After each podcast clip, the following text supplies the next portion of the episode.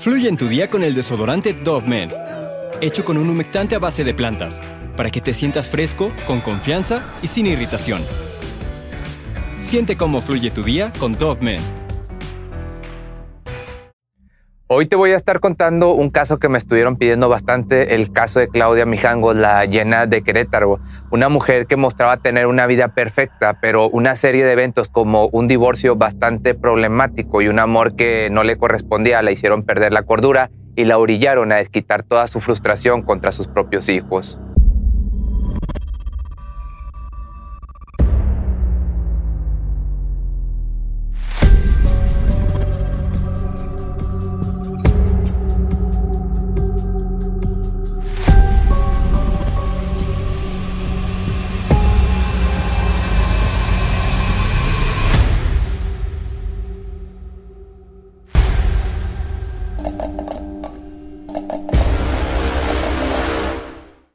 Todo ocurrió en la noche del 23 de abril del año del 89 en la calle Hacienda Vejil, ubicada en la colonia Jardines de la Hacienda en el estado de Querétaro.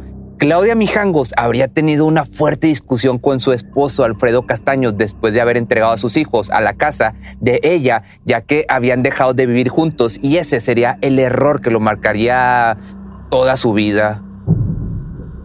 Horas después, la mujer empezó a delirar y su mente empezó a distorsionarse. Había dejado de ser ella y sin piedad le quitó la vida a sus tres hijos por la madrugada, apuñalándolos uno a uno.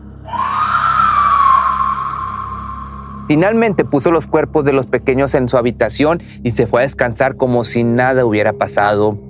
Esto desconcertó a las personas, pues Claudia siempre se había mostrado muy generosa con sus vecinos y con la gente que la rodeaba, siempre llenaba de amor a sus hijos, además daba clases de ética en el colegio donde sus hijos acudían y tenía una tienda de ropa bastante requerida en aquel momento. Entonces, ¿qué fue lo que llevó a esta mujer a la perdición? ¿Cómo fue capaz de arremeter en contra de sus hijos? Por qué mostró comportamientos violentos tan de repente a pesar de que siempre había sido una muy buena persona. Claudia Mijangos nació un 25 de mayo del año del 55 en Mazatlán, Sinaloa, esto en México. Creció en una familia católica y muy conservadora junto con su madre María del Carmen Azrac y quien era una fanática religiosa entregada plenamente a Jesús y su padre era Antonio Mijangos, que fue un hombre muy trabajador. Claudia era la hija menor de siete hermanos, de los cuales tres eran hombres y pues tres mujeres aparte de ella. A pesar de que su familia fue muy extensa, Claudia no sufrió ninguna carencia, ya que sus padres tenían un buen sustento económico, incluso le brindaron educación y terminó estudiando comercio en una universidad. Ella desde pequeña era muy bella y siempre fue el centro de atención entre sus amistades. Para ella participar en certámenes de belleza lo era todo y llegó a ser coronada en distintas ocasiones. Su familia siempre mostraba un perfil impecable ante la sociedad, sin embargo, no todo obviamente era perfecto. Claudia creció en medio de un ambiente tóxico, su madre tenía una personalidad narcisista con problemas de ira y en ocasiones era muy agresiva. Ella siempre marcaba una distancia fría con sus hijos. Su padre, por otro lado, era una persona bastante sensible y sumisa ante su esposa. Su hermano mayor, Antonio, tenía problemas de alcoholismo. Alberto, su segundo hermano, padeció de un retraso mental, regularmente sufría de convulsiones y Rafael, su tercer hermano, padeció de síndrome de Down. Convivía mucho con sus tres hermanas y al mismo tiempo presenciaba cómo tenían un matrimonio muy violento, tomando pues una idea muy errónea respecto a lo que era el estar casado al matrimonio. Así Claudia conoció a Alfredo Castaños cuando ella tenía solamente 19 años y tras dos años de noviazgo contrajeron matrimonio. Ambos se mudaron a Querétaro donde empezarían a formar una familia. Aquí es en donde Claudia empezaría a tener conductas impulsivas, agresivas con Alfredo. Se irritaba con facilidad y perdía el control a tal grado de corretearlo con la intención de hacerle daño. Se dice que en una ocasión, como te digo, Perdió todo el control y en un arranque de ira le reventó las llantas del vehículo a su esposo, pero eso no lo era todo. En otra ocasión llegó a dejarlo sin ropa fuera de su casa en plena noche. Inconscientemente estaban repitiendo el mismo patrón disfuncional de sus padres. Hubo frutos de este matrimonio tres hermosos hijos, María de 11 años, Belén de 9, Alfredo de seis años, Alfredo Jr. La madre era muy estricta y sobreprotectora con ellos, sin embargo, siempre les brindó mucho amor a pesar de todo esto y cariño, cosa que ella de pequeña hubiera querido tener por parte de sus padres. Ahí mismo en Querétaro abrió una tienda de ropa, la cual se volvió muy famosa entre la comunidad de aquel entonces, sumándole su gran carisma, amabilidad y siempre, pues te digo, daba buen trato a sus clientes, lo que le trajo bastante prosperidad en este negocio. Ante la gente parecía tener una familia de ensueño y una vida perfecta. Sin embargo, jamás imaginaron que ella lastimaría a sus pequeños hijos que decía tanto amar. Decidió entonces que era buena idea acercarse al colegio de sus hijos y trabajar como maestra de catecismo y de ética. Ahí mismo conoció a un hombre de estatura alta, con rasgos físicos muy atractivos, tenía unos ojos azules que atraparon su atención y la enamorarían por completo. Este hombre se llamaba Ramón y era padre, era sacerdote en aquel colegio donde se encargaba de impartir catecismo a los niños. Las cosas en su matrimonio por el otro lado iban de mal en peor y Claudia ya no era feliz con Alfredo. Cada vez más se alejaba de él y aunque ambos acudieron a terapia de pareja, seguían ocurriendo las peleas y la intensidad en ella iba en aumento. Ambos se insultaban y ya no había un respeto. La psicóloga sugirió entonces que lo mejor para los dos era que se separaran y que comenzaran con el proceso de divorcio lo antes posible.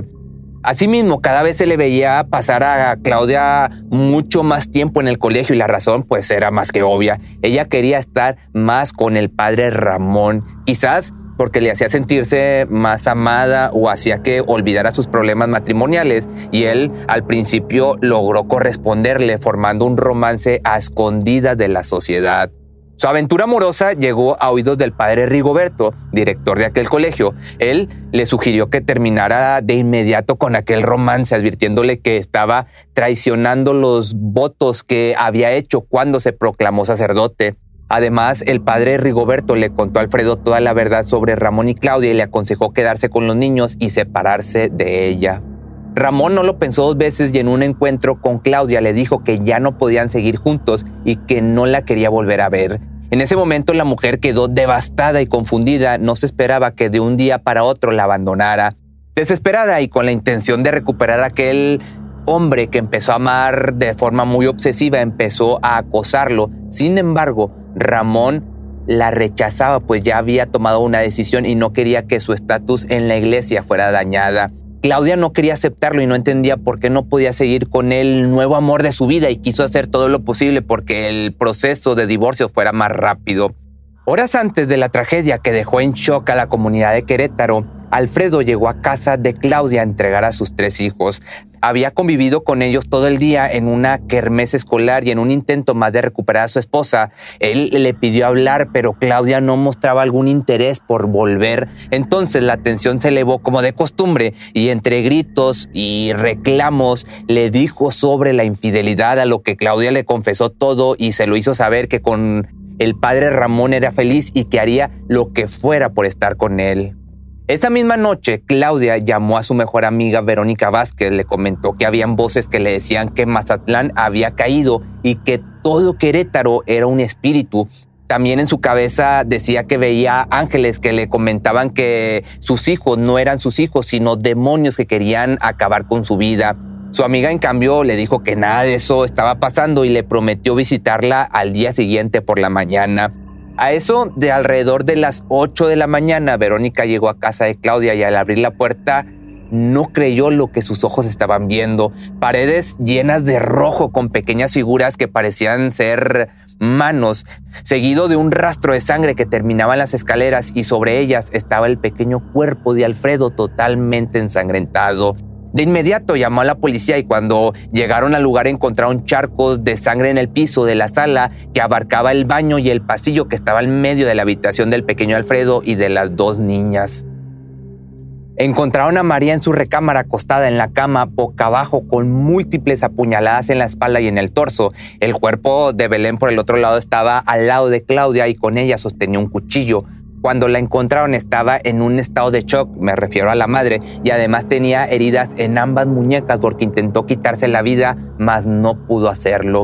Fue entonces internada en un hospital de inmediato y empezó a ser interrogada, pero ella no parecía escuchar las preguntas y solo respondía, mis hijos están en la escuela, tengo que ir por ellos, seguido de mis niños están dormidos en la casa, yo quiero mucho a mis hijos, son niños muy buenos y no son traviesos. Ella, te digo, no recordaba nada de lo que pasó. Al principio detuvieron a Alfredo, el padre, pues era el principal sospechoso, pero pronto se supo toda la verdad. Luego de abordar con la investigación a la mujer, se le realizaron estudios y se determinó que Claudia padecía de una psicosis paranoica.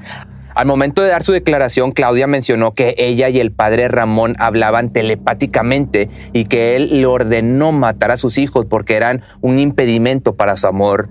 Luego de este trágico accidente, el paradero de este personaje, que es el padre Ramón, se dijo que fue trasladado por la arquidiócesis de Querétaro a otro colegio que asimismo el juez la condenó a una sentencia de 30 años y pasó a ser recluida en un hospital psiquiátrico por el delito de filicidio, que es cuando los hijos mueren a manos de sus padres. Pudo haber tenido la suerte de no estar internada, ya que el juez comentó que bajo los resultados de su análisis y su estado grave de salud mental, podría estar bajo el cuidado de su familia, pero nadie llegó por ella al tribunal y permaneció internada hasta el 24 de abril del año 2019, cuando finalmente su sobrina realizó los trámites y la internaron en un hospital privado. Mediante este caso se crearon leyendas urbanas en la comunidad de Querétaro. La gente cuenta que en la casa se podían escuchar los gritos de desesperación y lamento de los niños. El lugar fue también dicen que utilizado para realizar rituales de santería. También comenta que si te llegas a adentrar en este lugar podrías experimentar sucesos paranormales, como por ejemplo Ah, el otro día estaba viendo un video donde hay donde el niño que al que le quitaron la vida se aparece y le quiere hablar a su mamá o le pide ayuda a su mamá y la vidente que entró a la casa dice que en la parte de arriba por ahí del baño hay una entidad como un demonio de una estatura bastante grande, pero pues, estos son puras cosas que pues, no me constan, que son teorías paranormales, pero si te gustó este video no olvides seguirme en mis redes sociales y nos vemos en el siguiente video. Fluye en tu día con el desodorante Dove Men, hecho con un humectante a base de plantas, para que te sientas fresco, con confianza y sin irritación. Siente cómo fluye tu día con Dove Men. Cuando el tráfico te sube la presión, nada mejor que una buena canción. Cuando las noticias ocupen tu atención, enfócate en lo que te alegra el corazón. Y cuando te sientas mal, un buen médico te ayuda a sanar. Sabemos que mantener tu salud es tu prioridad, también es la nuestra en Kaiser Permanente, donde trabajamos juntos para cuidar de todo lo que tú eres. Kaiser Permanente, para todo lo que tú eres. Kaiser Foundation Health Plan of the Mid-Atlantic Stay Inc., 2101 East Jefferson Street, Rockville, Maryland 20852. Atención a todos los amantes del terror. ¿Están listos para sumergirse en las profundidades del misterio?